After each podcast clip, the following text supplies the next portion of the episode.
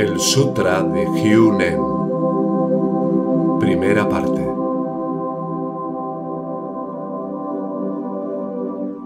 El maestro subió al estrado y le dijo a la asamblea, despejen todos sus mentes e invoquen mentalmente a Maha Praña Paramita.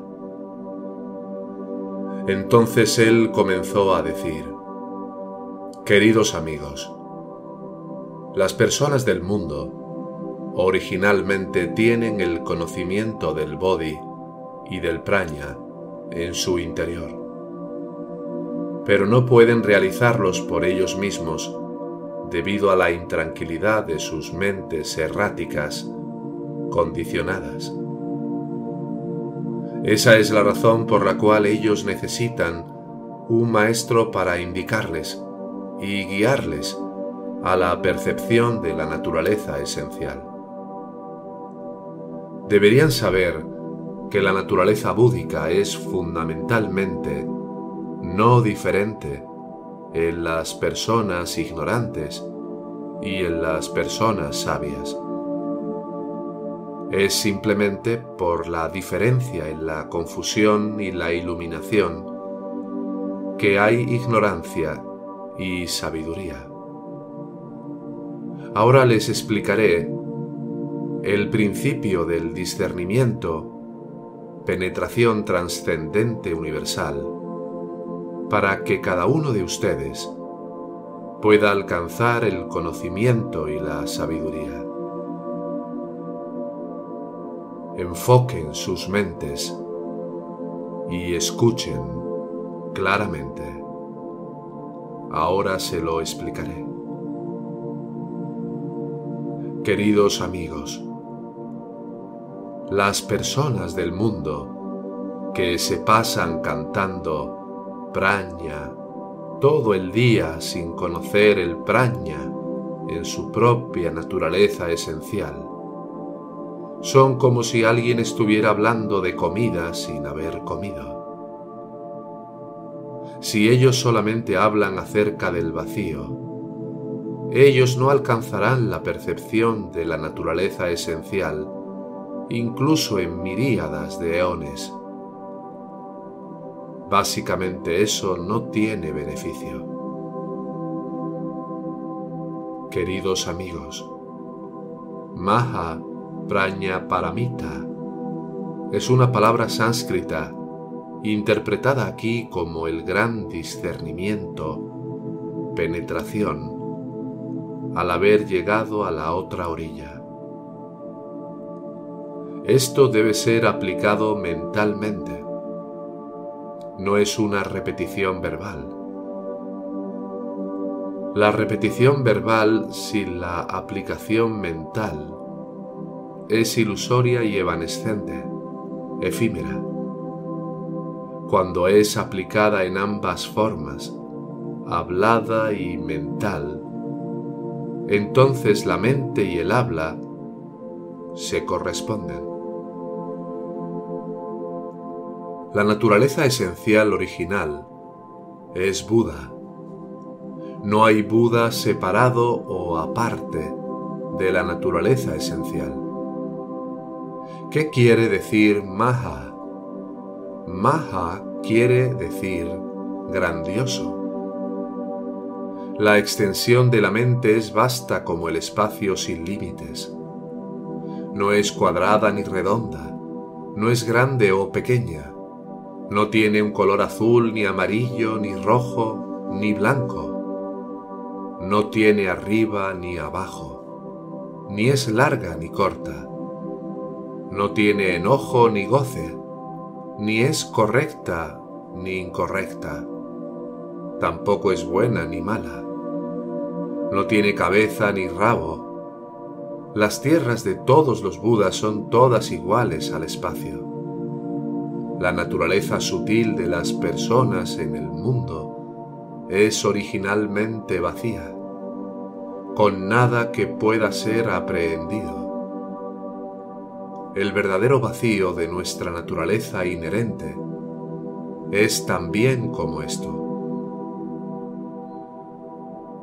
Queridos amigos, no se apeguen al vacío cuando me oyen hablar del vacío.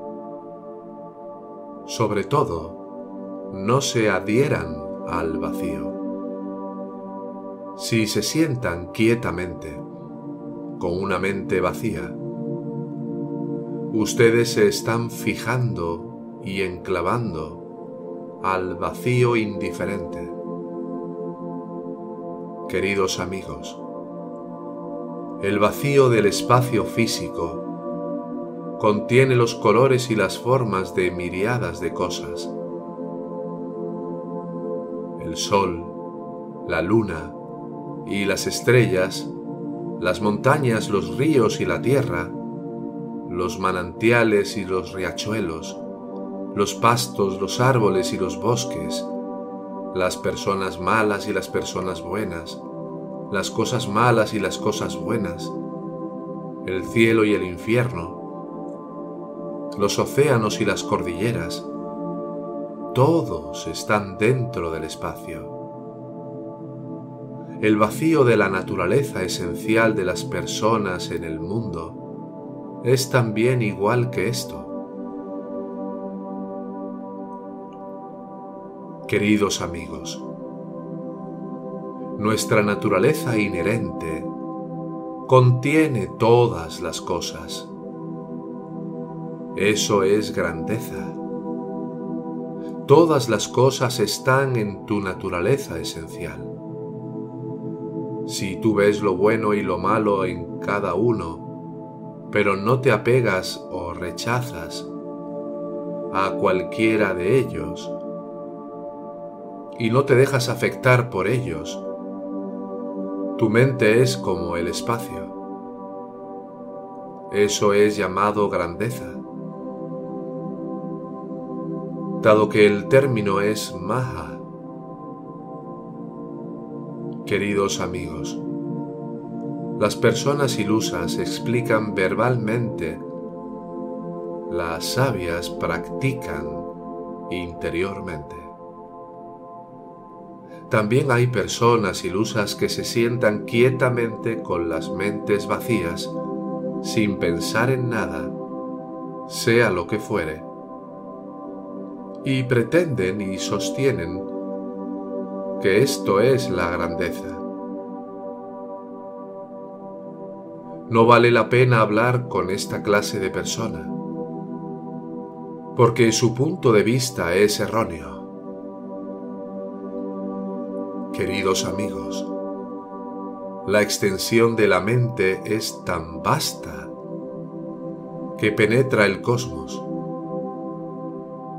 Cuando ella se usa de manera que funcione adaptándose con claridad completa e integral, ella lo sabe todo.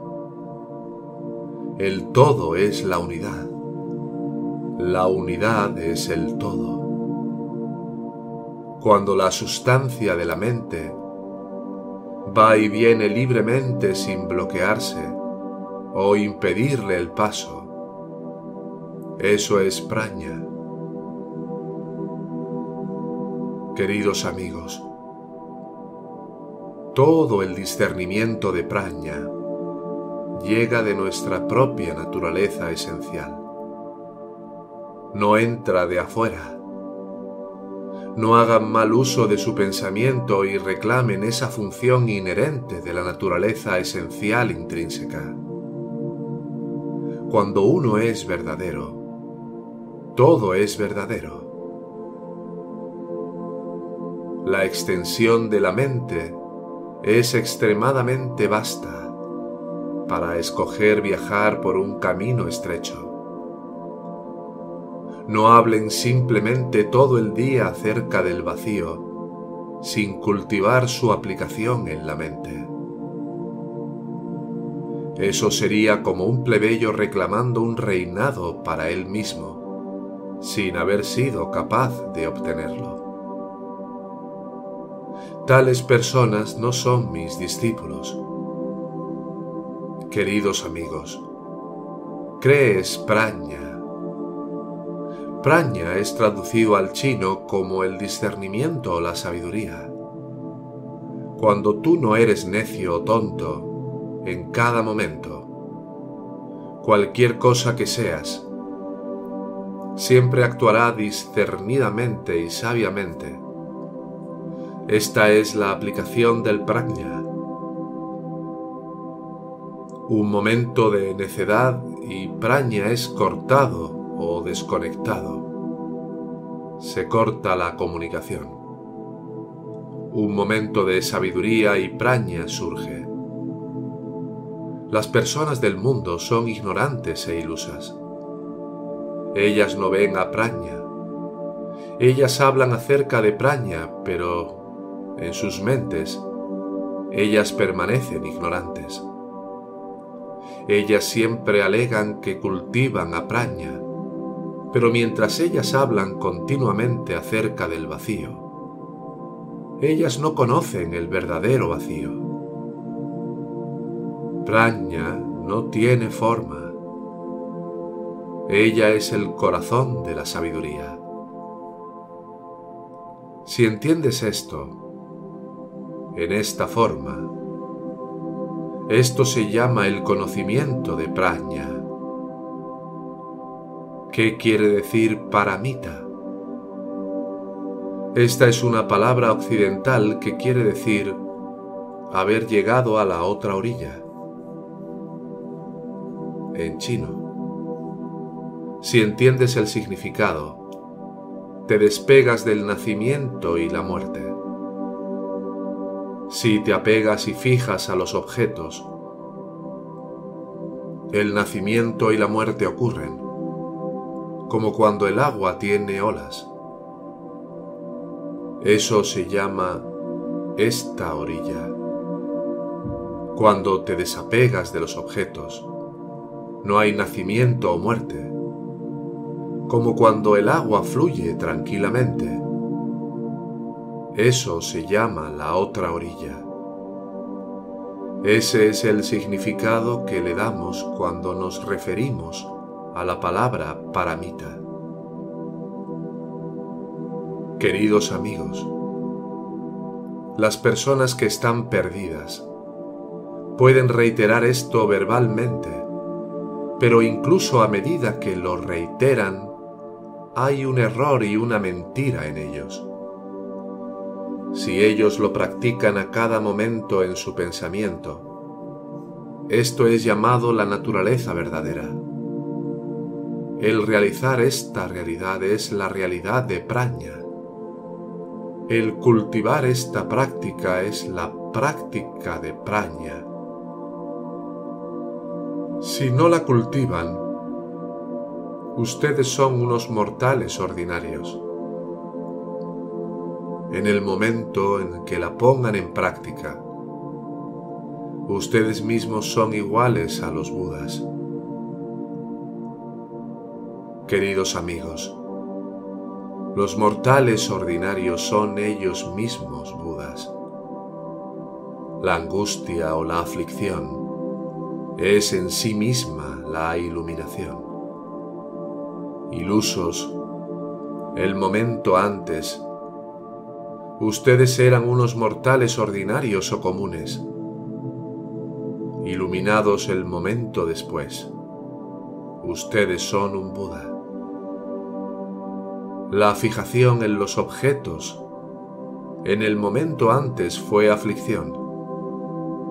El desapego de los objetos en el momento posterior es la iluminación. Queridos amigos, Maha Praña Paramita es lo más honorable, lo más supremo y lo principal.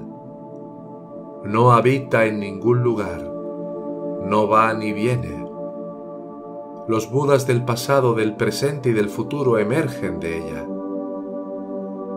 Deberían usar la gran sabiduría para atravesar las aflicciones y los esfuerzos mundanos de los cinco grupos si cultivan la práctica en esta forma, seguramente lograrás el camino de los Budas, transmutando los tres venenos en disciplina, concentración y discernimiento o penetración.